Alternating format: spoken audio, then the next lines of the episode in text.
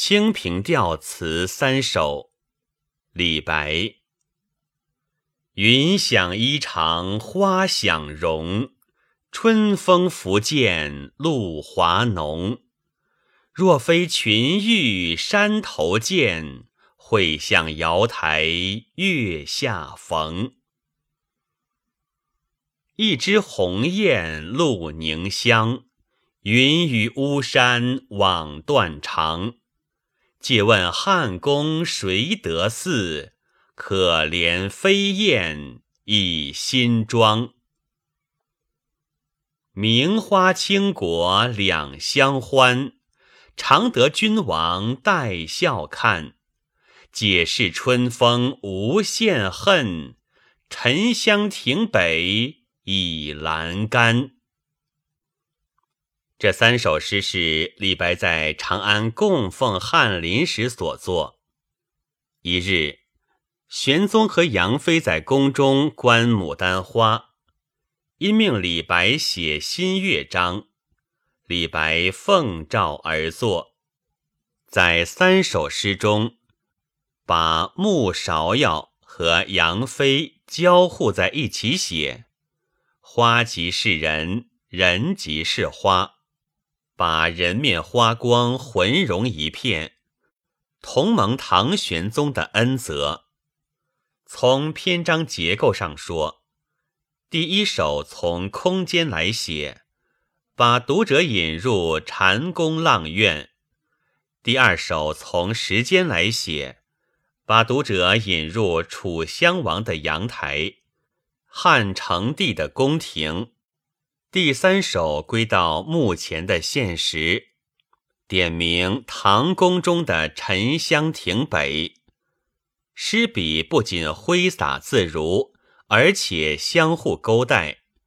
第一首中的春风和第三首中的春风前后遥相呼应。第一首一起七字：“云想衣裳花想容。”把杨妃的衣服写成真如霓裳羽衣一般，簇拥着她那丰满的玉容。想字有正反两面的理解，可以说是见云而想到衣裳，见花而想到容貌，也可以说把衣裳想象为云，把容貌想象为花。这样交互参差，七字之中就给人以花团锦簇之感。接下去，春风拂槛露华浓，进一步以露华浓来点染花容。美丽的牡丹花在晶莹的露水中显得更加艳野，这就是上句更为憨满。同时也以风露暗喻君王的恩泽，使花容人面倍见精神。下面，诗人的想象忽又升腾到天堂西王母所居的群玉山瑶台。若非会相，诗人故作选择，一时肯定。这样超绝人寰的花容，恐怕只有在上天仙境才能见到。玉山、瑶台、月色，一色素淡的字眼，映衬花容人面，使人自然联想到白玉般的人儿，又像一朵温馨的白牡丹花。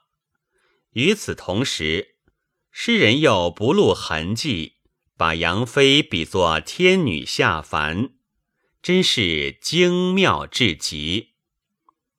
第二首起句“一枝红艳露凝香”，不但写色，而且写香；不但写天然的美，而且写寒露的美，比上首的露华浓更进一层。云雨巫山枉断肠，用楚襄王的故事，把上句的花加以人化，指出楚王为神女而断肠。其实梦中的神女哪里及得到当前的花容人面？再算下来，汉成帝的皇后赵飞燕可算的绝代美人了。可是赵飞燕还得倚仗新装，哪里及得眼前花容月貌般的杨妃？不需脂粉，便是天然绝色。这一手以压低神女和飞燕来抬高杨妃，借古喻今。亦是尊提之法。相传赵飞燕体态轻盈，能站在工人手托的水晶盘中歌舞，而杨妃则比较丰肥，故有“环肥燕瘦”之语。后人据此就编造事实，说杨妃即喜此三首，时常吟额。高力士因李白曾命之脱靴，认为大辱，就向杨妃进谗，说李白以飞燕之瘦，及杨妃之肥；以飞燕之私通赤凤，及杨妃之恭维不减。李白诗中果有此意，首先就瞒不过博学能文的玄宗。而且杨妃也不是毫无文化修养的人，据原诗来看，很明显是一古尊今，好事之徒强加曲解，其实是不可通的。第三首从仙境古人返回到现实，起首二句：“名花倾国两相欢。”常得君王带笑看，倾国美人当然指杨妃。诗到此处才正面点出，并用两相欢把牡丹和倾国合为一体。带笑看三字再来一统，使牡丹、杨妃、玄宗三位一体融合在一起了。由于第二句的笑逗起了第三句的解释，春风无限恨。春风两字即君王之代词。这一句把牡丹美人动人的姿色写得情趣盎然。君王既带笑，当然无恨，恨都为之消逝了。末句点明玄宗杨妃赏花地点：沉香亭北，花在栏外，人倚栏杆，多么优雅风流。这三首诗语语浓艳，字字流趴，而最突出的是将花与人浑融在一起写，如“云想衣裳花想容”。又似在写花光，又似在写人面。一枝红艳露凝香，也都是人物交融，言在此而意在彼。读这三首诗，如觉春风满纸，花光满眼，人面迷离，不带什么刻画，而自然使人觉得这是牡丹。